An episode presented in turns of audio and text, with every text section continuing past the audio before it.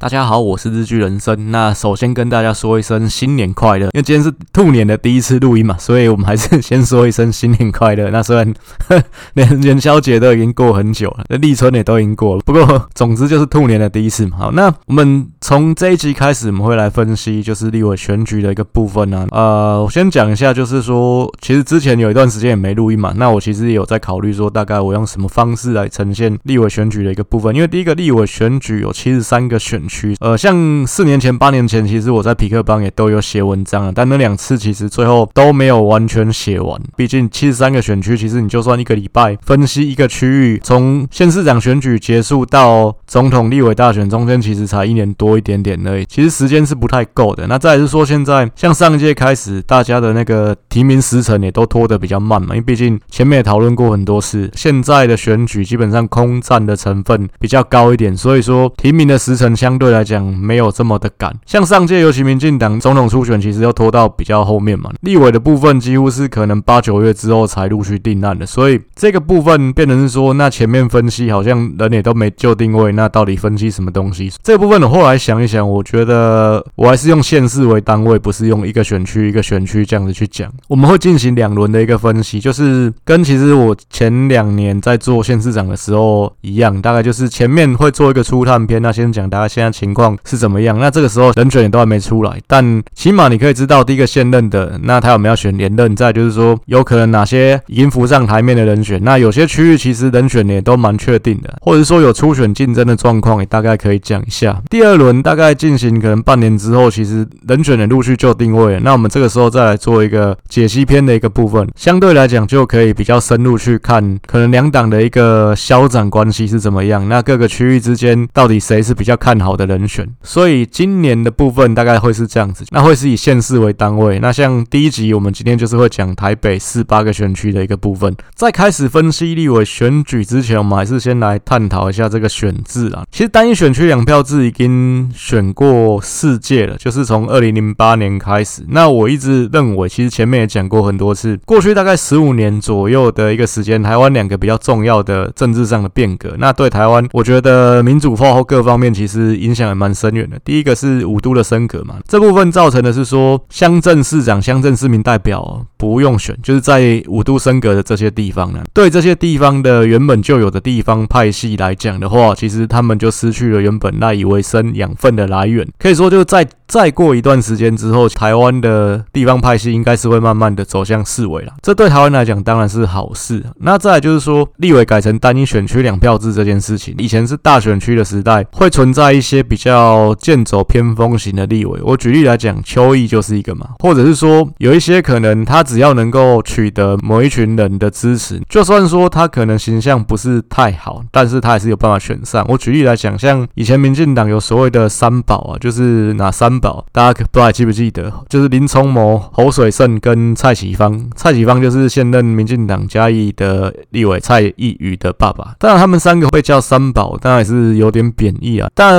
把他们叫三宝的人，也是那些比较自以为高尚的统派媒体给他们的一个。混号了，但是哎，他们三个其实也乐此不疲。不过相对来讲，我觉得大多数的中间选民可能会认为他们是相对来讲比较 low 的立委吧。国民党其实相对来讲也会有一些那种讲不好听蛮土炮的这样的立委，这都是有的。过去来讲，他们是有办法能够在选举当中存活，但改成单一选区两票制之后，其实这样的人就会变少。其实我们可以看到，经过世界的一个淘汰之后，其实现在立委的值是比大概二十年前左右是来的更。好的，包括说你看一些比较能够量化的指标，学历或者是说当立委之前的经历，基本上平均来讲啊，嗯，不要讲一些很特殊的个案，例如说你跟我讲什么吕孙林，那呵 呵那是比较特殊嘛。但整体来讲，其实现在立委的值是比过去来讲是来得好的，因为毕竟你一个区域只选一个人，所以相对来讲，你就是要尽量往中间靠拢嘛，然后尽量能够博取更多中间选民的一个认同，你才有办法当选嘛。然后再来就是说改成这个选制之后，我觉得一个蛮重要的影响是，民进党有办法完全执政。其实蔡英文是运气很好，就是他这八年民进党都是在国会同时掌握多数的情况。你像阿扁的那八年，其实民进党的一个极限哦，大概就是在立法院，以前那时候两百二十五席嘛，民进党大概就是拿到一百席左右，不是纯民进党，就是泛绿阵营的，包括那时候还有台联党，大概就一百席已经是紧绷啊。蓝的这边大概可以拿到一百一左右，就国民党加亲民党。另外大概其他十席左右是无党的嘛，那但是无党多数的又是比较偏蓝的，所以以前民进党再怎么努力，其实大大概极限就是这样，就是你很难取得一个过半的席次。为什么？其实你可以去分析，像中选会网站，其实也都可以去看。你去看每个县市，就算说像可能嘉义、台南、高雄这些基本盘绿大于蓝的地方，但民进党在多席次的选举里面，呃，也很难说取得一个压倒性的优势。就是你顶多多个一两席，其实就很多。但是其他地方，你说北部，甚至说有一些是比较重度劣势的地方，像竹苗这些地方，当然你的席次被人家吊打的嘛。所以基本上你怎么看都很难在大选区的时代可以取得过半。我说民进党的情况，但单选区是一翻两瞪眼啊，就是你赢者全拿嘛。所以说这样的情况下面，民进党就成功取得了两次过半。然后另外有一个蛮重要的点，就是从二零一二开始，立委跟总统是合并选举的。其实这点对民进党来讲也是非常有利，因为其实我们去看民代的选举跟总统的选举或首长型的选举，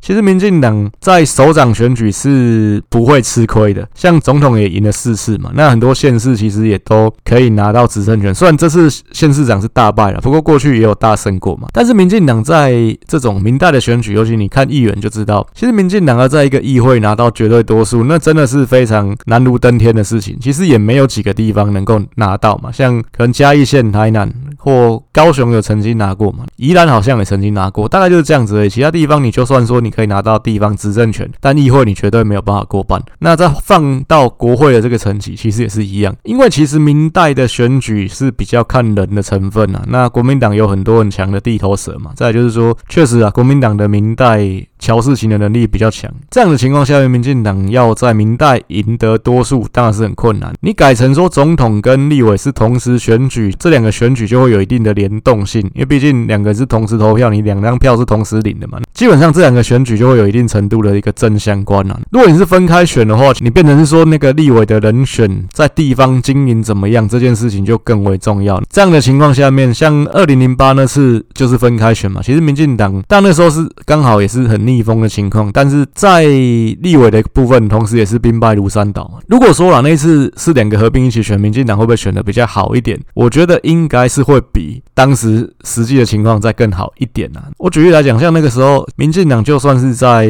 基本盘占优势的南部，其实也没赢多少个席次嘛。你像高雄，高雄县你说够绿了吧？高雄县那时候选四个人，民进党才赢一席而已。如果说总统跟立委同时选，我相信民进党在高雄县不会输到只有一。所以其实总统跟立委合并选举，这对民进党来说绝对是一个利多，绝对是有好处的事情。那尤其是南部的地方，你看像后来改成合并选举之后，民进党在浊水溪以南几乎是都全垒打嘛，那只有少数可能零星会掉个一两席，但基本上每届都还是守得蛮稳的。尤其像这两届总统的部分，民进党蔡英文比较占优势，其实反映在立委的部分，区域立委是大获全胜嘛。不过这部分也是蛮值得去讨论，就是说，因为过去三届二零一。一二二零一六二零二零总统跟立委都是同时选举，那我们可能很理所当然的认为这次也是一样，也没有。其实这件事情还不是一百发确定的，因为其实理论上总统都是五二零就职嘛，那总统应该是在就职前大概两个月做选举，所以三一九枪击案嘛，因为那一年是三二零选举，三一九阿扁中了两枪嘛，理论上总统应该就是在三二零的前后去选举的，但我们这三届都是总统提前两个月选举，因为配合跟立委是同时选。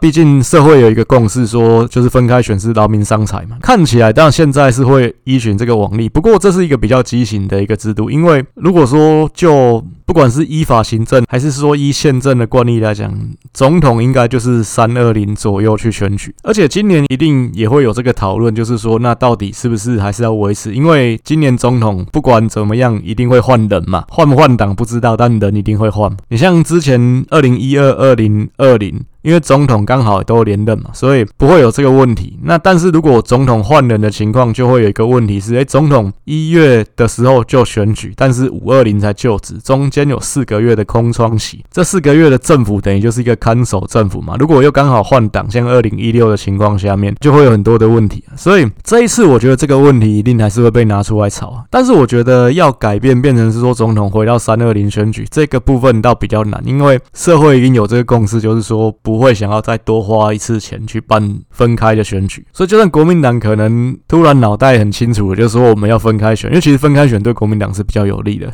如果说国民党突然清醒的时候干，我们要回到三二零选总统，然后一月先选个立委这样子，那可能社会还是不允许，毕竟大家觉得干你浪费公帑。只是说这件事情，你说要怎么样让它比较真的合理化？我觉得总有一天还是需要去修法，要让它名实相符啊。只是说是怎么样的方法去改变。其实我个人是觉得交易成本比较低的做法，应该是某一届让立委延任两个月，那就是说让立委延到也是三月底再来选举。那这样的一个好处是说，也可以让地方的选举跟中央的选举不要这么的靠近，因为现在两个选举中间等于其实就是实质上只隔了十四个月左右的时间嘛。县市长是十一月底、十二月初再选，总统跟立委大概是一月中再选嘛。你往后延两个月，起码是多了一点空间呐、但这部分有没有什么宪政上的问题？这可能我还没有深入去研究。但我觉得，如果说你要让他这件事情比较顺畅，交易成本比较低，那应该是立委往后延两个月会比较。好一点点，毕竟不可能叫某一任的总统他自己突然说我减少两个月任期，我让下一任早两个月来上台，这是不可能的事情嘛。那但，刚刚讲了一些是关于单一选区两票制的好处，不过这部分一个制度其实有好就会有坏，坏的部分我自己觉得比较值得讨论的地方，可能很多人会认为说这个选举大概是票票不等值这件事情比较常被拿来讨论了，就是因为你像外岛，尤其像连江县，诶，人口才一万多，那也可以选。选一个立委，那其他地方要三十万人才能选一个立委，但我觉得这部分其实改变的可能性也不大，在我自己也是觉得还好，因为毕竟离岛本来是需要去保障他们的一个权利嘛，不能说因为他人少，那不然连江跟金门合并，其实如果是这样的话，怎么选那个立委一定是金门的赢嘛，因为毕竟金门的人口。就相对连江还是占有压倒性的一个优势。再来是说，你假设合并，那金门的那个立委你要跑去连江县服务，其实我们台湾人的立场可能不觉得怎么样，但当地来讲，其实这两个县市民风各方面其实是不一样的。你一个金门人，你要跑去马马祖那边飞来飞去帮他们做选民服务嘛，也怪怪的。但是我觉得比较值得讨论的是一个地方是这个选区的划分，我们不要说是对蓝的有利，对绿的有利，但是有一个点是值得讨论的。就是因为当初设定了这个三十万人选一个立委这样的一个标准，都会区的地方会变成是说，最后的结果就是立委的选区比议员的选区还要小。那举例来讲，像台北市就很明显了，像台北市大安文山在议员选举是同一个选区嘛，可是，在选立委的时候，诶，大安跟文山变成是分开的，就是大安自己独立选一个立委。如果说你是这个区域的议员，你要升上去选立委，就发现你要去舍弃你一半的选民呢。这个部分是会比较畸形一点的，那我觉得这部分也是比较不好。那理论上比较合理的一个安排，应该是立委的选区要是大于。议员的选区的嘛，就是你升级了，那你服务范围要扩大，这是比较合理的。但其实主要还是都会地区才有这样的情况，像乡村的地方，基本上还是好几个乡镇合起来选一个立委嘛，这个部分就是比较合理的一个状况。再来是说，因为当初设定了这个三十万人的门槛，那有一些县市其实它的这个行政区是有被切开的。我举例来讲，像中正区，它的一部分就是跟万华是同一个选区嘛，然后一。部分就是跟文山区是一个选区，其实我觉得这也是比较不合理的，因为刚刚也提到这个，就是你议员选立委的时候，会发现你要去舍弃你一部分的选民，然后再就是说，那你明明就是同一个行政区，结果你的立委不同人，这感觉也是比较奇怪的一个状况。不止台北市嘛，台北县我讲错，新北市甚至台南嘛，新竹县、高雄市其实都有这样的状况，就是你的行政区是被切开的，同一个行政区可能这边是 A 立委，另外一边是 B 立委，但你要说。假设像好中正区好，你这个这个地方可能你的所属的范围应该是中正万华这边，可是你要跑去找那个文山中正的这个立委，你要去找他服务，应该他是不会拒绝你，不过可能比较白烂的那个助理，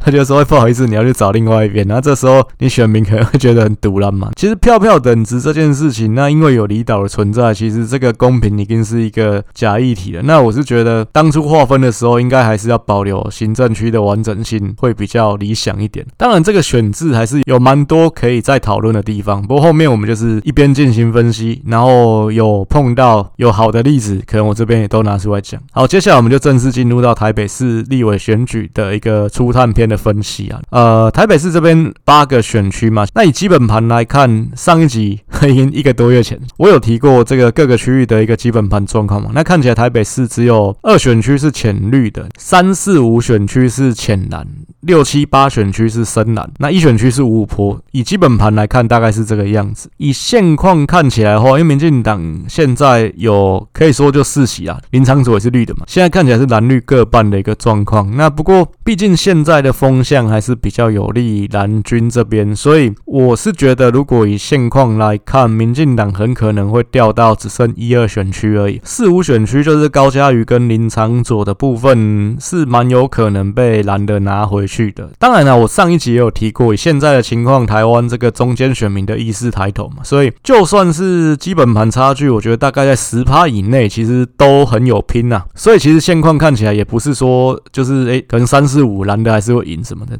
现在讲当然也太早，但我只能说现况看起来，当然蓝的还是比较有利一点点。那一二选区的部分，其实一选区刚刚提到基本盘应该是五五坡了，那只是说吴思瑶他是毕竟是现任，然后再来是最重要的一个点。国国民党这边看起来没有一个很强力的挑战者，那相对来讲，吴思瑶我觉得他的选情还算是稳定的。二选区的部分，虽然何志伟可能形象上面未必是能够让中间选民满意，但是这个区域其实之前也有人说他是台北市的绿营保留区嘛，因为其实选区的划分啊，其实也是跟当初地方执政者是谁有一定的关联性。当初这样划，其实明眼人也看得出来，那整个台北市啊是对国民党比较有利的划法，因为他把绿的。其实就是集中在一个选区了，这部分其实也大概讲一下。我觉得最有差的其实就是在一二选区的一个部分。那因为其实你已经决定是说北投区保持它的完整性，然后士林区去做切割。那这个怎么切，其实就会影响到一二选区的一个基本盘了。最后切出来的是一选区是台北加上天母这一块。那可是天母是比较蓝的，整个北投民进党还有机会可以选到五五坡。那你五五坡的一个区域加一块比较浅蓝的区域，那相对来讲这边就。就和国民党能够占到优势啊！如果说你当初切的一个范围是设置。就是假设你拿色子跟天母去做兑换，哎，其实这样子的话，一二选区民进党都能够占到优势。那所以怎么划分，其实就影响很大了。当然，当初台北市执政的是国民党嘛，当然会想办法让自己可以取得一些优势。我觉得这个部分也是无可厚非啦。当初划选区的时候，我记得应该是各个县市的选委会先提一个版本，可能中选会有中选会的版本，最后立法院蓝绿党团也有蓝绿党团的版本，各个县市去讨论大概采用哪一个版本。不过台北市最后画出来的这个结果，那很显然就是比较有利蓝营的，因为毕竟以民进党来讲，在台北市大概还是有三成出头的一个支持度比例来讲啦，八个席次民进党拿个三席其实是不过分的。但是你这样画，其实民进党就很有可能被压缩到只有一席嘛，因为其他七个区域蓝的都在基本盘上面是有优势的。不过时间的流动，现在看起来中间选民这块是有扩大，其实原本的一些优势相对来讲，我还是觉得基本盘差距在十趴左右。的都不是谁一定赢的地方，可以说其实现在就只有六七八选区的这个差距是比较明显的，其他讲真的拢就变。一二选区之外，我觉得最有拼的应该是三选区，因为三选区其实就是蒋万安的那个选区嘛。那最近也刚选完这个补选，补选完我应该是没有分析过，毕竟中间都没录音。但我还是讲一下这个补选我自己的看法。那虽然选完之后，王宏伟是把其就操谱也跟一个给选的很满意这样子，就是说，诶，他的说法。是他认为中山区不是他议员的选区嘛，但是他中山区跟吴怡农是打平的，所以他觉得他选得很棒，他觉得他满意这个结果。但我觉得这有两个解读，第一个是他自我感觉良好，然后再就是说，呃，你毕竟政治人物对外，你当然都要说说的很有自信这样子，形塑一个就是你是强者的形象，这也是合理的。但我觉得实际上来看，王宏伟跟吴怡农的这个差距不大嘛，其实中山区是打平嘛，然后吴怡农北松山的部分是小输，但补选来讲的话。国民党的动员力那绝对是比民进党来的强。所以说，大多数的情况补选都是国民党可以赢。吴一农他又是在这种一片逆风，然后他自己感觉好像孤军奋战的这样的情况下面，他可以选到差距只有这样，绝对是超乎预期。那反观王宏伟是在顺风车的情况下面只赢这么一丁点，而且其实中山区你要说他是。绿吗？觉得它绝对不绿。中山区我自己的解读，它的基本盘蓝的还是大一点。反而北松山这块其实就是比较偏深蓝的区域了。而且其实北松山也是王宏伟自己选议员他的票仓啊。那这样的情况下面，我觉得吴怡农是有本钱再拼一次的。那你不要忘记，就是王宏伟这个人，他其实是挂国民党，可是他是新党出身的，他的背景也就是一个我讲直白的，就是高级外省人啊。以他这样的一个外省深蓝的。背景，你说在中山区这边，那绝对是比较难讨好的。所以我觉得吴怡农他这次好好的去调整他的步调，再继续的扎根，明年的时候吴怡农不一定会输啊。四选区的部分就是情况比较诡谲多变的一个区域，因为其实高嘉瑜他这个人，我觉得他有点当年沈富雄的这种感觉。但其实我从以前我都没有批评过高嘉瑜，其实我还说我很。欣赏他，因为我觉得他跟我们的背景一样，就是不是那种权贵出身的。那他在民进党里面也是靠自己的力量，他也没有派系的奥援，那也没有哪一个大咖特别提携他，他是靠自己爬到今天的位置。你像吕孙林，都要出社会里在归黑了做立委，啊，高嘉瑜他是熬到四十岁才当立委，而且是当了接近十年的议员。那在爬上立委的位置，这样的一个人，你说你要去讨厌他，你要说他不好吗？他其实是一个像我们这样的人，然后一步一脚印努力上来的。当然，有些人可能会觉得他投机，那这部分我讲真的，政治谁不投机啊？那只是说他现在的经营其实是走险棋，因为他也知道说。在这种如果说回到蓝绿对决的氛围下面，那他要在一对一的情况再选赢这个立委，那一定是有一定的难度，所以他必须往中间去靠拢，他尽量争取中间选民的支持。只是在这个过程当中，他得罪了深绿的选民，这个部分是他剑走偏锋。走一个险棋的一个战略，但我觉得这个部分确实也会让他的选情蛮危险，因为中间选民的这一块，也许他吃到了一部分，但是相对来讲，他会流失掉一些绿的票嘛。你也不能说好像你可以绑架深绿的，觉得说，欸，那不然你投国民党吗？那可是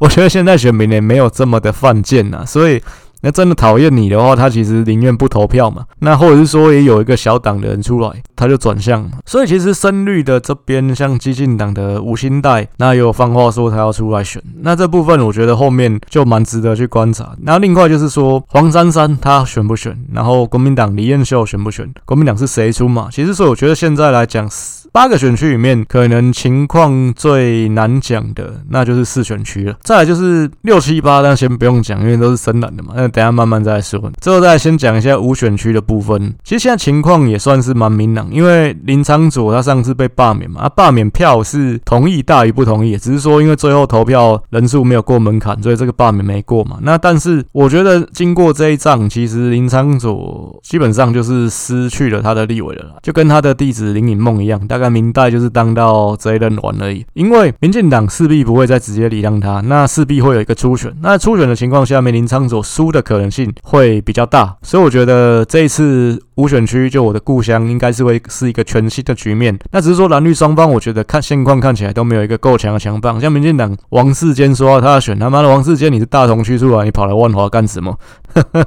那这个部分，那个我身为一个三十几年的邦嘎人，我第一个不同意。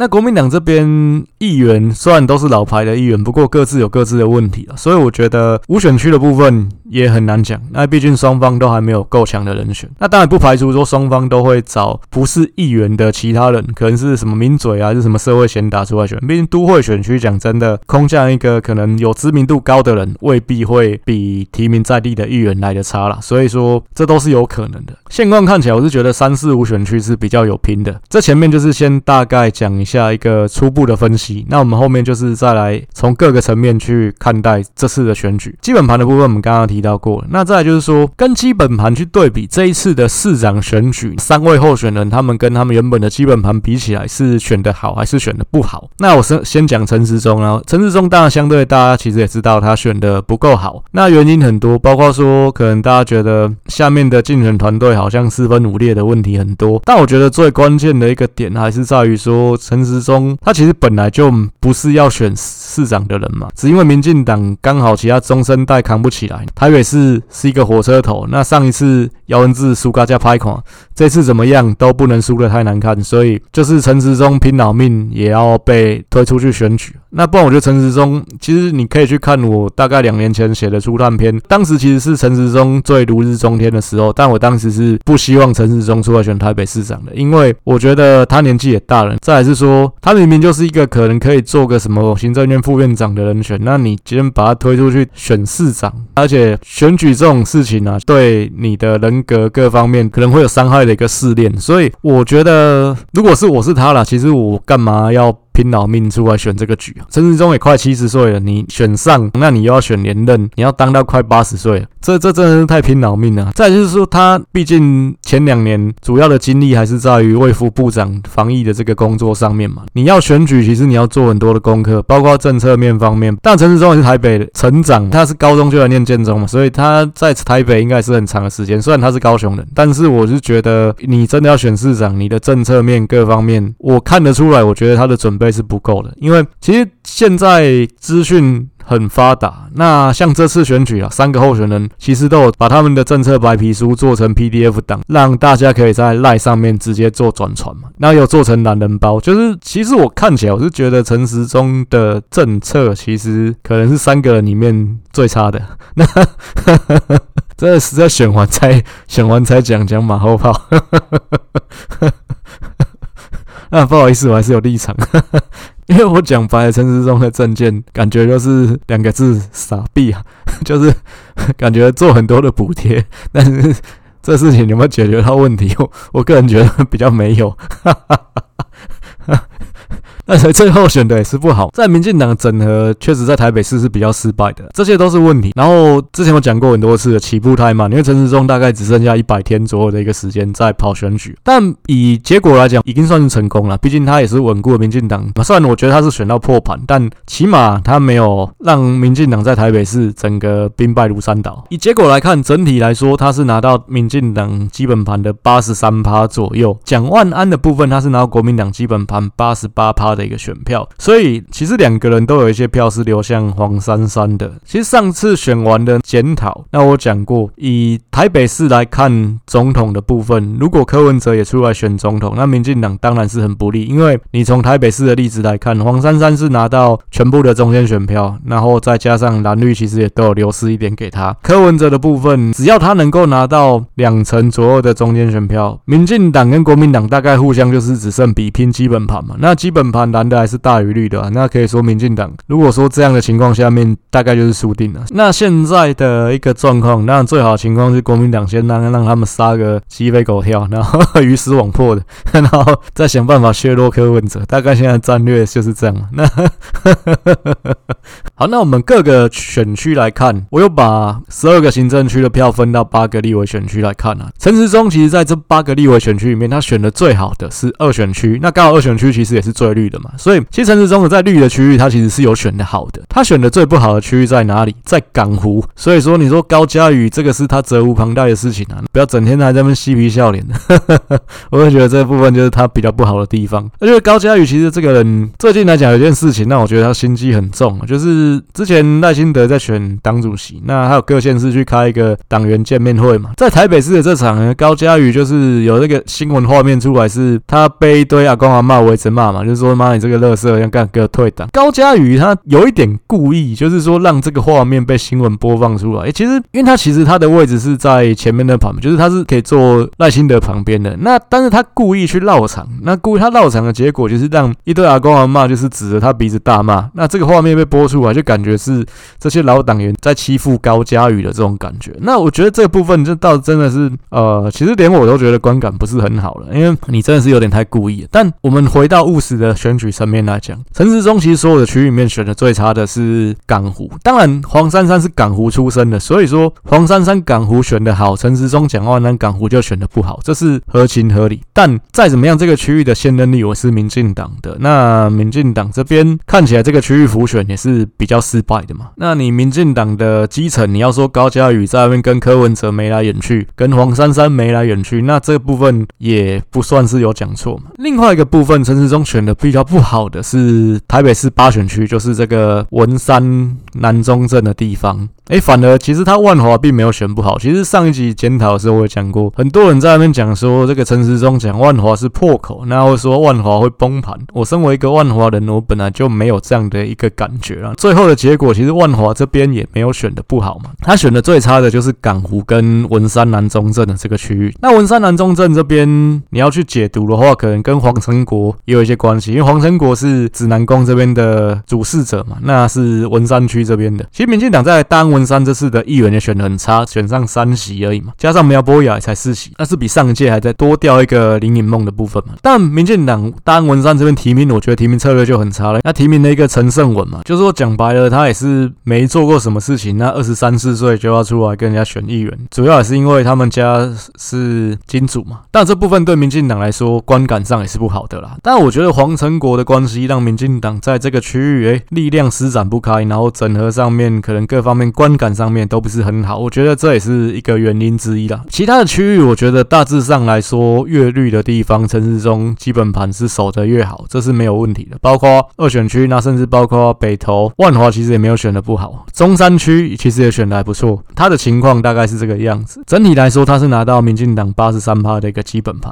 那讲万安的部分，一样他选的比较不好的是内湖南港，那另外就是大安区的一个部分。整体来说，他是拿到八十。八趴蓝营的基本盘，那黄珊珊的部分，他所谓的基本盘，我是拿中间选票来看，就是他是拿到其实整个台北市全部的中间选票跟蓝绿他各吃到一点啊。他选的最好的当然就是港湖跟文山南中镇，那刚好这两个区都是陈时中选的比较不好的，所以相对黄珊珊就选的好。但港湖是他的大本营，所以说他这这次会不会出来选港湖的立委，可能也是很多人在观察的地方。好，接下来我们下一个 part，我们来讲这个选民结构的一个部分啊，我这边我是把台北的八个选区年龄结构切成三块，就是二十到四十岁，四十到六十五岁。六十五岁以上，四十岁以下当然就是青壮年，就是青年人口嘛。四十到六十五就是中壮年人口，六十五岁以上是老年人口。当然，青年人口是比较值得观察的，毕竟青年人口其实多数是中间选民，那也是攸关说这个选举胜败的一个关键因素所在。台北市特别讲一下，台其实台北市的青年人口四十岁以下的人占比是全国二十二个县市里面最低的，那可以说就是台北区大不易啊，很多台北市出生的青年人口其实都外流了，包括移到可能新北啊、桃园去，所以台北市的青年人口是最少。其实全台湾的一个平均，就是说全台湾来看呢、啊，四十岁以下的人口是占三十三趴的。我说的是选举人口，就是二十岁以下的人就不在这个分母里面了。二十到四十岁的人占整个选举人口的三十三趴，这是全台湾的一个数据。但台北市的部分只有二十八趴，而且是全台湾最低的一个县市。你像你去看那个桃园、新竹、台中这些地方，其实他们的青年人口都是高于全国的，因为台北这几年人口老实说是负成长，社会增加是负成长，流出比流入多嘛，所以台北可以说就是一个老人城市。我们这八个区域分开来看的话，当然各个区域还是会有一些差异存在。其实这八个区里面最年轻的一个区域是四选区，就是港湖，因为港湖其实有比较多的工作机会嘛，所以相对来讲年轻人比较多一点。但是这个年轻人的比例还是低于全国的，那只是相对台北市来讲，港湖是最高的，年轻人比例最低的。的一个地方在哪里？是六选区，就是大安区的部分。因为大安区其实都是一些有钱的老人，所以说大安区的一个人口相对来讲也是这八个区里面最老的。就大安区老年人口占二十八趴，比四十岁以下青年人口还要高。台北市八个选区里面只有大安区是这样，老年人口六十五岁以上的比四十岁以下的还要多，就代表这个区域其实都是一些有资产的老人。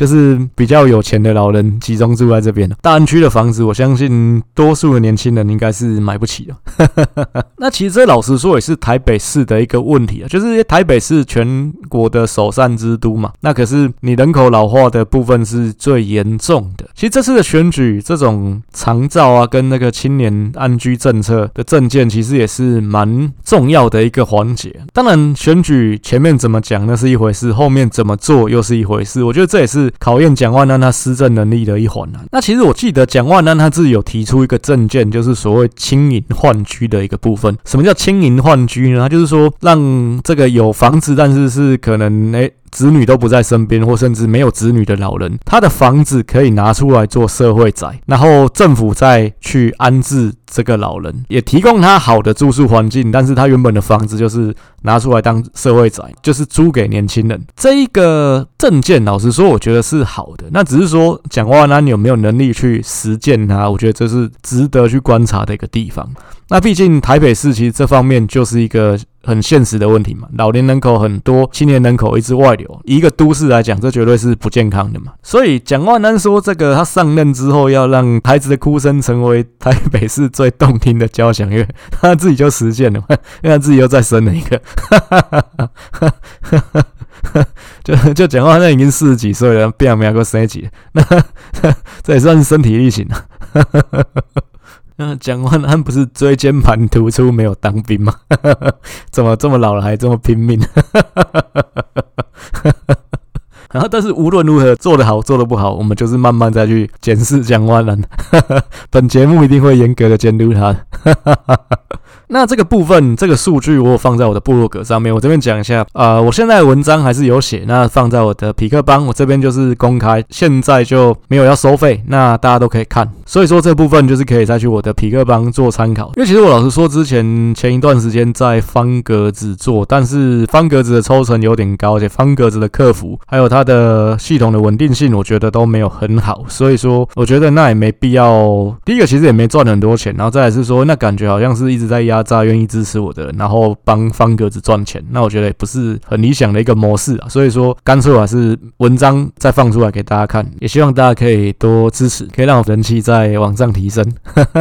另外有一个数据是外省人口的部分，其实我上一集有讲啊，这个外省人口到底要不要放？第一个是外省人口怎么算，然后再就是说算这件事情到底好还是不好？因为我可以找得到的这个人口普查资料是一九九二年出版的《民国七十九年台闽地区户口及住宅普查报告》，所以这资料已经三十年了。只是说我觉得这个资料还可以用，是因为我觉得本省人跟外省人的繁殖能力应该是一样的，就是不会说哪一边特别会生，所以这个比例应该是不会变的。再一个点是说，因为我前面也讲过嘛，现在其实是一个比较男女平等的社会，你要用父系的标准去看一个人是属于本省人还是外省人，我觉得这是不合时宜的。毕竟通婚的状况很多，那只因为你爸是外省人，你就算外省人嘛，这我觉得有一些问题。再是说，其实现在也没在写什么籍贯了，所以你现在再去讲省籍，好像就是一个政治不正确的事情。只是我觉得族群还是会影响投票意愿的一个因素之一，所以只要你对选举有影响，我就会把它纳入这个参考的数字。因为毕竟讲真的，外省人其实相对来讲，他投票的僵固性还是比较高一点的。那可能有些人听了会觉得不是很满意，但是实质上到今天为止，就算是外省的三代四代，相对来讲，他们挺难的比例还是比较高一点的。同样，因为台北当客家人口少，其实其他地方有那种客家人口多的，我一样也会列入分析。所以我用这一个数据去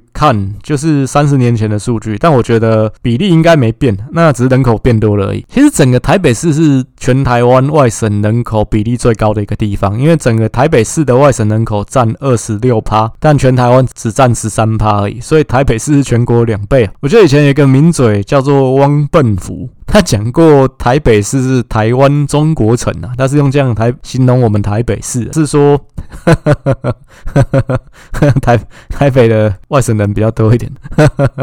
说台北认同自己是中国人的相对比较多一点，但各个区域其实还是有一些差异，像最深蓝的六七八选区，外省人口都超过三十趴，最高的是哪里？大安区，所以大安区都是老外省人，又老又外省。外省人口占三十五趴，这其实比例是相当高了。台湾有没有比大安区高的？有，在新店。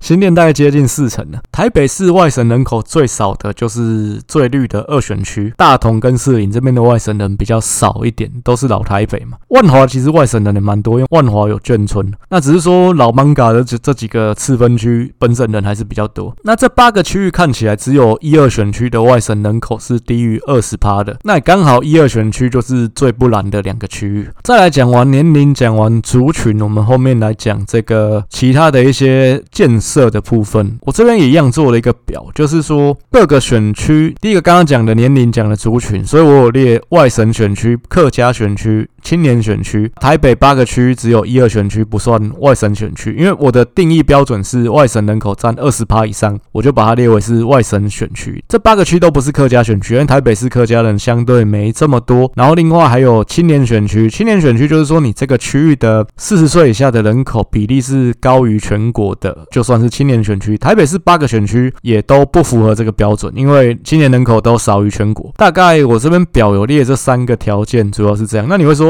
为什么没有原住民选区？靠，没有原住民是独立，他们自己个别去投票，所以当然不会有原住民选区。这个大概说明一下。好，那再来就是交通建设的部分，我特别列两个项目了。那一个是机场，一个是高铁。就是这个选区有机场。跟这个选区有高铁，我会特别把它列出来。机场是指，其实我只有三个机场把它列进来，就是松山、桃园跟小港，因为这三个比较有国际线嘛。其他区域那种国内机场我就不列了。你不要说清泉岗机场也是机场。为什么要列这个东西？因为你这个地方有机场、有高铁这两个重大的交通建设，代表说你这个区域的人流会比较旺盛。那相对来讲，这个区域呃，现在其实人口已经算是偏向要负成长，就有这些建设。地方，它才能够避免人口负成长的这样的一个因素，因为你有这些交通的建设，人流才会汇集过来。相对来讲，有一些商业上面的商圈，各方面才能够汇集，才能够形成。所以，交通建设对一个区域的发展来讲是很重要的。尤其中南部地区，你如果说这个区域是有高铁的地方，那相对来讲，未来房市各方面的一个发展也会比较看好一点。那再来，我有看一个重要的建设，就是国立大学的部分。为什么看国立大学？呃，因为一个地方有大学的存在，就是有办法能够汇集一些青年人口，就是这个地方的年轻人就会多了。那这年轻人多，相对来讲，各方面消费、食衣住行、娱乐的这些设施才有办法进来。一样也是有人流带来，有市场，有消费。那所以有国立大学在这个区域，其实也比较不愁会没落了。为什么列国立大学？倒不是说我有什么偏见，这部分也讲一下。这个是因为其实很现实的问题，少子化，所以部分的私校其实一定会面临到退场，还是是说转型的问题。所以私校，你说今天存在不一定明天还存在。所以其实这边我就是只先看有国立大学坐落的一个区域，再来我看一个东西是这个地方有好事多。全台湾其实只有十四个好事多而已，所以你这地方有好事多，代表说你的消费力道是足够的。一样，我觉得这对呃这个区域的发展也是正面的一个元素。所以好事多的部分我也列进来。好，那所以其实台北市的八个选区，我们这样看下来，其实我觉得各个区域算是各擅胜场。你看到有的建设都不太一样，这些重大的建设都分布的蛮平均的。呃，你像一选区，它有好事多，然后有北艺大，就是国立大学。那二选区，不好意思，什么都没有，比较穷一点，又老又穷。三选区有松山机场，然后四选区港湖有一个好事多跟。南港高铁站，那五选区有台北车站，就是也是高铁站。那六选区有三间国立大学，台大、师大、北教大，所以是一个人文荟萃的地方啊。七选区新义区，但是也是什么都没有。八选区有正大，所以其实你说交通啊。教育啊，跟购物啊这种重大的设施，在台北市的分布是蛮平均的，每个地方都有它的特色。刚刚讲到这个机场，我再补充一下，其实像吴怡农之前有提出这个松山机场要拆迁的政见嘛，但这个事情是其实以前阿扁在选市长，已经三十年前就已经提出来过，那一直都没有人真的落实嘛，因为你知道阿扁最后也当上了总统，他也没干这件事啊，因为毕竟松山机场其实是军民两。用的机场，那总统的空军一号其实也可以在这边起降，所以如果今天有一天 中国打过来的总统要绕跑，他可以从松山机场跑是比较快的。以前为什么有松山机场？当然。不排除老蒋想要绕杠。所以说，像圆山大饭店其实就有密道嘛，就是可以直接让蒋中正跑得比较快一点。这是现在大家都公开的事情，但你先撇开这个军用的这个事情，你今天松山机场的存在，我觉得还是有它的价值。虽然说你把它拆掉也是有它的红利，例如说你拆掉这么大一片空地，那第一个周边就没有限建的问题嘛，房子也盖高一点，那你这块空地你可以做很多的事情。其实早期那时候我记得还有人说，就直接在这里盖巨蛋啊，但我觉得它的价值是在于说，就算说可能桃机它有三航厦，吴怡农就是说桃机三航厦落成，其实它就可以补松山这边的流量嘛，松。松山就可以不用存在，但是我是觉得松山的存在还是必要，因为我举一个例子来讲，像上海，其实它有虹桥机场，有浦东机场，东京有成田跟羽田。其实像上海的虹桥跟东京的羽田，它就是一个比较小的机场，但相对来讲，它的位置比较市区。你今天出机场，你就可以直接到闹区去了。这对于观光来讲，我觉得是有利的。你今天有个松山机场，你外国观光客来，尤其是可能比较近的，像日韩这些地方来，因为日韩刚好也都有我们松山直飞的。的班机嘛，你今天他们这些人进来，他可以比较快的到他们想要去的地方。这对观光来讲，尤其是比较短程的旅游，像中日韩这些地方，他们的旅客来，这对观光的一个发展，我觉得绝对是有利的一个因子啊。甚至我们要出去也是一样。今天你说你坐松山飞羽田，其实这个部分就很方便啊。你相对来讲两边都快嘛。你出羽田，你要到一些你想去的点，也会比较方便。那你去中国，你去虹桥，其实我也搭过嘛，以前还敢。敢去，现在不敢。其实虹桥就比浦东快很多，但去浦东是一个爽度，因为浦东是一个国际大机场，就真的够大，去那边感觉是 有出国的感觉。但你松山飞虹桥，感觉就是，哎，松山一下下就出关了，然后虹桥那边出来就直接到外面，就是这没什么出国的感觉，感觉是在国，真 真的在国内。我还记得我第一次去上海，就是从松山飞虹桥，这完全没出国的感觉。那你去那边还走那个本国人通道，那但我觉得吴怡农提这个东西，它只是因为它是一个短期的补选，所以它需要一个话题可以聚焦，可以有东西可以拿出来讨论。但我觉得吴怡农他自己骨子也知道松山机场不可能拆嘛。我相信呢，其实，在我们有生之年，松山机场都会屹立不摇。这部分我觉得它的好处是大于坏处了。但吴怡农就算一年后再出来选一个立委。他还会再讲这件事嘛？这就蛮值得观察，因为我相信正式的大选理论上他不应该讲这么瞎的政见。再来就是说，我的这个表格，我刚刚说好事多嘛？为什么要列好事多？因为我本身就是做消费品出身的，那我是做 FNCG 的 PN 出身的嘛，所以说我对于这种零售通路当然是有比较大的敏感度。所以我除了列好事多之外，我有列其他卖场的一个数字，就是这 Convenience Store 的一个数字跟 p i z a Mart 的一个数字。这部分我想要表达的点，那不是。列好玩的是说，像一个区域，当当然有卖场，代表说你有一定的人流。那有些乡下地方其实是连卖场都没有嘛。那所以这对于一个区域的繁荣度来讲是一个指标啦。然后再来就是说我列的这个便利商店数，其实台湾便利商店密度很高嘛，但每个区域还是有它的一个差异性。一个区域里面它的便利商店密度非常高。我的算法是说，便利商店看多少间，然后用这个地方的人口去除以这个店数，看平均多少人去。share 一间便利商店，你这样看下来，这个数是，整个台北八个选区里面，台北市三选区中山、北松山这个便利商店的密度是最高的，就平均一千多人，一千零六十六人 share 一间便利商店。全台湾的一个平均是多少？跟大家报告一下，就是全台湾的平均是一千七百五十七个人去 share 一间便利商店，所以中山、北松山的这个区域是超级高的，密度是超级高。其实全国来讲，七十三个选区，这个区域也是排。第二，第一名是哪里？连江县。那连江另外看，因为连江本来人口就少，所以你开个几间，密度就超高了。如果连江不看的话，中山、北松山是全台湾便利商店密度最高的一个区域，跟人口相对起来，不是面积，这是一个蛮指标的一个点。便利商店的存在，它有两个因素，第一个是流动人口，第二个是在地人口，这两个都要够多。你如果只有在地客，没有流动客的话，这个区域会比较撑不起来。那所以代表说，这个区域来讲的话，它的流动客是够多的，就代表这个商圈是有在欣欣向荣，是有在往上成长的。其实现在看起来，我们也不难观察得到，中山区其实确实是台北市看起来是一个比较上升。升的区域，那反而相对来讲，东区是有在没落，信义区这边是有在没落的。觉得这也是一个蛮值得观察的一个指标。从便利商店的这个指数来看，看这个区域的繁荣与否。我另外还有看一个指标是便利商店，其实就是四大便利商店嘛，Seven、全家、莱尔富、OK。可是其实这四间并不是一样的东西啊。像你看有一些 OK 跟莱尔富，它其实讲白了就是开二十四小时的干妈店。那这样的一个便利商店，它的店值其实是不一样的。所以其实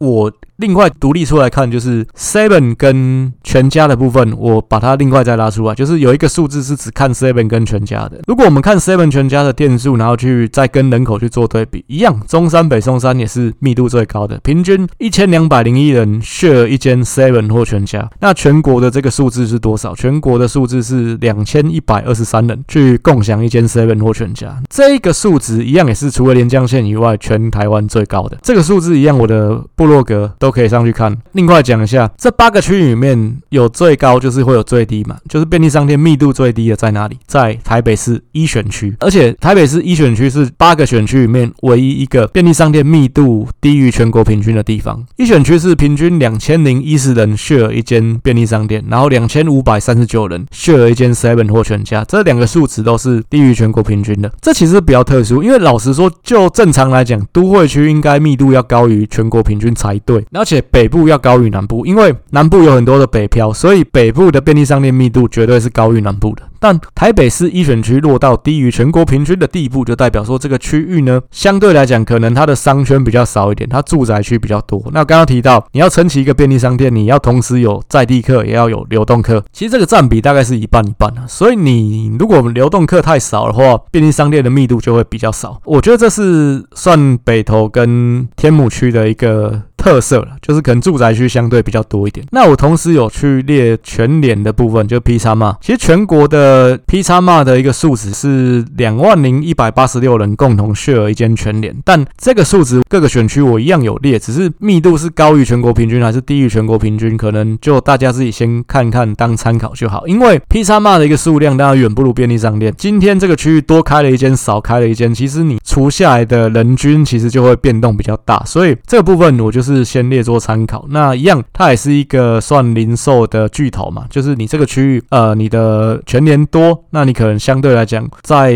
消费力道上面来讲也是比较强一点的。以前来讲，我可能会认为说，你这个区域全年很多，代表这个区域可能比较穷嘛，因为毕竟全年就是一个斤斤计较价格的一个通路。但现在来讲，其实这情况也有一些改变，因为全年他也希望它转型嘛，所以这部分可能就比较不能这样看，不能说一个区域让全年开超多，这地方一定是他妈都穷人，可能都是一群斤斤计较。消费的人，现在来讲可能比较不是这样，所以全年的部分大家自己看就好，我这边就不多做解释。最后一个表格是我列了八个选区历届过去四届的立委选举，它的一个中间选票的流向。那我的算法一样，就是说你这个候选人他的得票去减掉他们各自的基本盘，等于他说他多出来的选票就是他获得的中间选票嘛。那他获得的中间选票占整体中间选票的一个占比大概是什么样的一个情况？当然，二零零八我是都没有去算，因为二零零八第一个投票率很低，然后再来就是说民。民进党这边各候选人都选到破盘，那选到破盘，你低于你的基本盘，那你的中间选票得票还是负的，这个你去看占比就没有意思嘛。所以有一些地方是两党有一个人，其中至少一个人啊选到破盘，那我就不会去看他的一个占比。但如果两个党的候选人得票都高于他的基本盘的话，我就会去看说，那他们各自获得的中间选票占整体中间选票的比值大概是多少。我举一个例子，台北市一选区前面两届的选举，吴思瑶其实他都获得大概接近六成的中间选票，他除了他的基本盘，民进党基本盘。之外，他还获得中间选票里面的六成的选民的支持，所以相对来讲，他可以击败对手，就是可以当选。过去两次的来讲的话，民进党候选人在中间选票的一个表现来讲都是不错的。只是说这也是民进党的一个危机，因为毕竟我们这次选举可以看得出来，中间选票的部分，它大多数是流向了第三势力的一个部分。你今天民进党喊出什么去投票就会赢，但是这些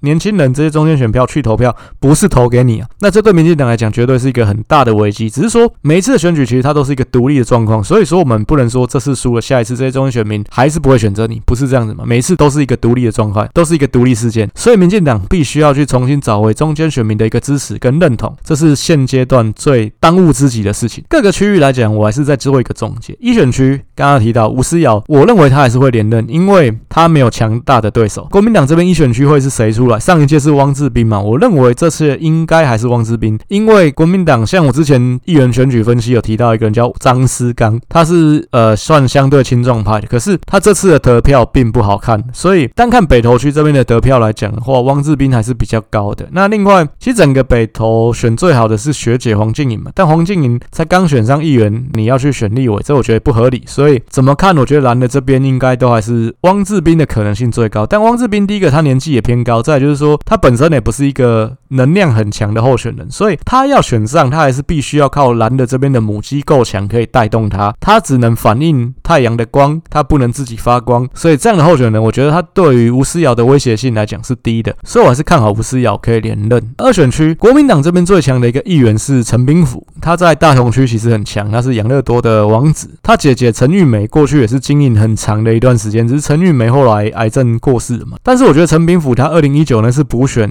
就是输给了何志伟。那次选完之后，我觉得他对于立委这件事情是比较偏向态度趋向保守了，所以他应该是不太可能会再出来，除非说真的。蓝的声势超旺的话，出来选温雅，不然，我觉得陈炳甫应该不会出来选立委。你现在国民党这边看起来，他的战略还是在找刺客嘛，就看要找谁来，甚至在说什么游说罗志强出来选，罗志强应该没这个意愿吧？他想选，当然是选那种躺着选的啦。所以我觉得国民党现在看起来二选区应该也是先输一半了。虽然说何志伟他的形象也不算是太好，但看起来他还是可以连任。那三选区刚刚也分析过，我觉得吴一农下一次再选有机会，毕竟王宏伟他也不算。是一个能量跟形象特别好的候选人嘛？四选区港湖，这是我刚刚提到，我觉得有可能大乱斗的一个区域，因为激进党吴欣岱这次议员选举，他拿到超过一万票，他是这次港湖区的落选头，他也有表态说他想要挑战高嘉瑜。民进党会不会办这个初选？不知道，但我觉得应该理论上是要办。高嘉瑜有这个初选。赢的赢面应该还是比较大，因为这个初选我觉得应该是比全民调，那全民调高嘉瑜还是会有优势啊，毕竟高嘉瑜形象比较偏中间嘛。再就是说全民调的时候，蓝的人也会表态说他支持高嘉瑜嘛。但是万一他初选输给吴欣岱，我是觉得那就危险了，高嘉瑜就有可能脱党出来选了。在蓝的这边，李彦秀有没有可能出来选？这也是值得观察的一件事，因为李彦秀虽然之前选议员的时候他有表态他不会选立委，但是这种事我觉得前面讲的都。都是听听就好了。王宏伟也说过他没有要选立委嘛，那最好还是选了。王宏伟的例子，你觉得李彦秀不会心痒痒吗？我觉得会啊。而且李彦秀这次议员他得了三万七千多票，他比上届高嘉宇选议员三万四千票还要高，所以李彦秀会不会心痒要去选这个立委？我觉得现在看还说不准。那再就是说黄珊珊她的动向，因为有人说要国民党征召黄珊珊选立委嘛。黄珊珊你是用独立候选人的身份，还是又靠回蓝营？这可能也都是蛮值得观察的一件事情。然后再是中正万华的部分，就是林昌佐刚好提到他上届被罢免嘛，虽然罢免案没过，但是同意票是大于不同意票的。那所以我认为他跟他的前助理林颖梦应该是一样，民代的路已经走到尽头了。但我觉得民进党啊应该会跟他初选，就是不太可能直接再礼让他，那也有可能直接劝退他。但我觉得啊，有初选林昌佐应该会输给民进党的人选，只是民进党要是谁出来，因为现在王志坚表态嘛，但我认为他应该不是最后的赢家啦，因为。第一个，你的大本营，你的票仓又不是在万华。当然说王世坚有当过一次的立委，那是选整个台北市南区的部分。再你说王世坚这个人，他的一个形象，你说我比较好吗？那现在那蓝的又很喜欢他嘛，因为毕竟就是说什么王世坚是民进党唯一脑袋清楚。哎，干你以前你们这些人以前是看不起人家的，这现在突然又觉得人家好，这这也是心态上不是很好的一个地方啊。王世坚，你要说他对绿的深绿这边有吸引力吗？我觉得从以前。来讲也不是特别高诶，你看王世坚他选过二零零八那次立委，而且他是选二选区哦，是选全台北市最绿的区域，但是还是被国民党八仙过海。而且他的对手是谁？是周守训。你觉得周守训的特别强吗？也没有嘛。所以王世坚在民进党的大本营都会输给周守训，你会觉得这个人对于深绿选民顾票力是很强的吗？我觉得不认同。他要来选五选区，我觉得也是输面比较高。中国时报一直捧他说他赢定，我觉得也是蛮。糟糕的，我觉得身为一个万华人呢、啊，我是个人非常的不希望民进党最后提的是王世坚，那我希望民进党还是可以提一个正常人出来吧。但民进党这边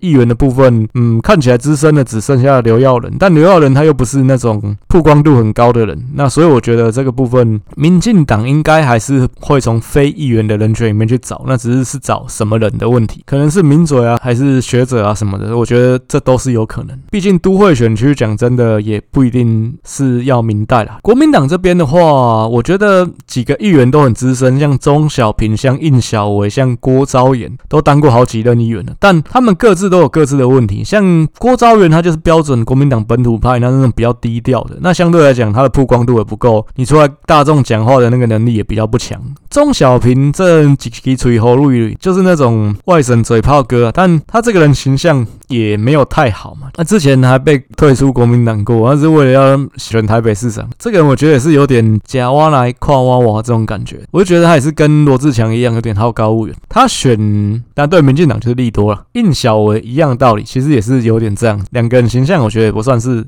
太正面，就在中间选民心中的形象。但你说郭昭元他一样，可能他眷村票也会相对来讲号召力比较弱，所以蓝的这边。我觉得没有，也没有够强的人，而且前面两次议员选举，有一个蓝营背景的徐立信，他用无党籍身份当选两次，而且票都还不低的情况，他上届也有出来选立委嘛，我是觉得他有可能再出来选立委，那相对来讲一样也是会分蓝的票，所以这个区域来讲也都还是很难讲。那唯一我觉得比较确定的是林长佐应该没办法选连任，三四五选区就是胜败还在未定之天的区域，那六七八就是当然胜败。来讲可能比较确定，但相对来讲，两边派什么人就是比较值得观察的。因为六的部分是现任的立委林奕华，他已经去当蒋万安的副市长了。那这部分之前也引起一些争议嘛，就是说，那你要拖到任期不到一年再去就职，之前甚至还说他要想要再拖久一点，拖到这个会期的招委选完，因为毕竟他没有辞职，蓝的就多一席立委嘛，就多一个战力。但是后来被讲话，所以他没有拖到招委选举，他还是二月之后就去就任。所以说。等于是六选区的立委又空出啊，其实林奕华只当了一任而已，在前面是蒋乃馨嘛，在更前面是李庆安嘛。右选区是超深蓝的选区，所以说国民党这边当然是抢破头了。那像这个罗志强又跑回来抢，我就觉得罗志强这个吃相也是蛮难看，就是你去抢桃园市长没抢到，你又想要回来台北找位置，而且还尽挑那种好选的区域，就市值要挑甜的吃嘛。我觉得这个是蛮吃相难看的。他如果说不要太贪心，就跑去桃园。捞这一把，我觉得他其实理论上他这次要当立委的可能性就很高，因为他上次的那个议员得票就超级高的嘛，而且他其实本身就是一个知名度很高的人，那他也蛮擅长去操作话题，可以说是蓝营这边算战力很强的一个人，就是标准的战斗蓝嘛。只是说他那跑去桃园绕这一圈，真的给选民的观感就不好了。不然我觉得原本。他其实等那个赖世宝的这个区域，他去跟赖世宝再初选，其实他赢的机会也蛮高的。现在看起来他，他因为他要选大安嘛，那一定是要初选，只是他会不会赢，可能就不知道了。但我还是之前有讲过，我觉得做人不要太贪心比较好，因为他其实原本是表态要选台北市长啊，只是有蒋万安要出来，他又跑去桃园了。这我觉得整个一连串的操作，让人觉得他这个人是蛮投机的啦。在民进党这边，上届六选区是提谢佩芬嘛，是一个七年级的年轻。新人比我还小几岁，他选的我觉得也是蛮好的，就是民进党历届在大安区选最好的一个候选人。他选后还是有当民进党国际事务部的副主任嘛，现在是主任了，因为他有延续他的一个曝光性，那也有上一些政论节目。我觉得这次如果继续是他选，应该是比较好的一个选择。毕竟民进党在六七八这三个选区最大的问题是我，你们可以去看我的表格，其实过去四届提名的人选都不一样，那代表一件事情就是都没有升根嘛，这是比较可惜的地方。你如果在一个弱势选区，你有一个特定的人选，那每一届一直选，其实就算这次一次没有，两次没有，我觉得选个三次应该有机会开花结果了。但四次都不同人嘛，所以这次我觉得民进党，那谢佩芬也还年轻呢，不到四十岁，我觉得继续提他绝对是比较好的一个选择。只是就看他个人有没有这个意愿。第七选区上届许淑华其实已经选得非常好了，就是如果说民众党柯文哲不要去搞他，上次民众党柯文哲提了。一个妹嘛，那个。妹已经因为绯闻的关系淡出政坛了，因为原本选高雄市议员说要嫁给高雄，最后跑来台北选立委的那一位。不然其实上一届许淑华跟费鸿泰已经非常接近了，真的是差一点就干掉他。但我觉得这次许淑华应该还是有意愿要选的，那只是这次看起来是比上次更难选，就是看他有没有意愿再战。然后再是说国民党这边的人选是谁？因为我觉得如果是费鸿泰再选一次，诶，许淑华搞不好有机会，毕竟费鸿。鸿泰真的当太久。其实费鸿泰跟赖世宝是现在所有七十三个选区里面只有七个人是从二零零八一路连任到现在的嘛。之前有提过，硕果仅存有七个四连霸的，就是改制之后四连霸的立委，他们两个是其中两位。这次。他们又都想要挑战五连霸。其实上次这两个人都有讲过，他们没有要选这一次，而且上一次其实。蒋乃馨，大安区的蒋乃馨，他立下一个很好的典范，就是说他过七十岁他就退休，他没有继续选。费鸿泰跟赖世宝其实都七十岁了，那他们还是想要继续待在这个位置上。其实上一次他们都说是最后一次，因为上一次风向对蓝的很不有利，而且上一次蓝的这边初选，他们本来就都有遭遇挑战，那他们是用说我这次就是最后一次，不止在初选的阶段保住，在大选的阶段也保住了，那就这次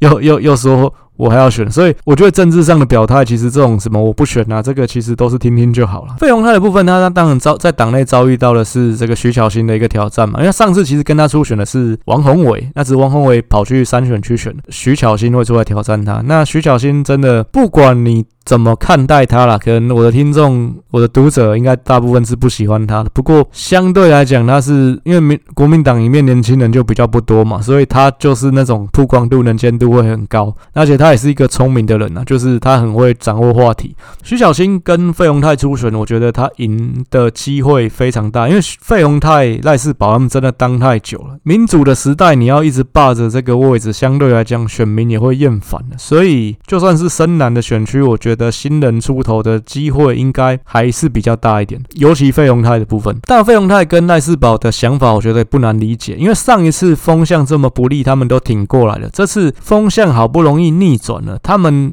好选的局当然想要继续啊，怎么可能让给年轻人呢？那只是我认为他们两个在党内阶段被挑战掉的可能性很高了。赖世宝这边，国民党也有徐宏庭会出来挑战他嘛，所以我觉得就算是国民党啊，其实新陈代谢也。会加快了，所以他们两个应该，我现在认为他们没有办法在党内的初选阶段可以过关。最后再讲一下民进党在八选区这边，其实上次是阮昭雄嘛，阮昭雄他就是这次的议员他也没有选连任，因为他就是说他的目标要放在挑战立委，所以我一度以为说那他会再继续选八选区的立委。可是最近的那个改组，他入阁，他当侨委会的副主委，他有没有可能再跳下来选举？我认为可能性就降低很多了。所以民进党在八选区这个最难选的文山南中镇，到底是谁会出来选？可能这个部分就蛮值得关注，因为民进党这次大安文山的议员也选得不好嘛。比较资深的就是简书培了，那简书培有没有可能下来挑战这个立委？可能也值得观察看看呢。也有可能就是征召简舒培出来选。但我还是觉得监困选区的人选其实还是要有连续性的，就是你这个人比较长期在这个地方耕耘，相对来讲才比较有机会。不是说每次要选举才来找刺客，那对。选民的观感其实也会比较不好一点。以上大概就是这一集的一个分析啊。那我们下一集不知道什么时候录音呢？就会进入到新北市的部分。那一样，我这边这个 podcast 会继续，然后文章也会继继续再写。只是说更新的频率怎么样，可能就看我自己时间的一个拿捏。那一样有想要跟我合作的地方，也非常欢迎私讯来跟我联系。那合作的方式，我觉得各方面其实都是可以去讨论的。最后再说一下，抱歉，就是真的这一次隔了比较久才。录音，那希望大家不要放弃我，还是继续给我支持跟鼓励。那我会继续拿出好的内容来回馈大家。好，以上谢谢大家，感谢大家，晚安。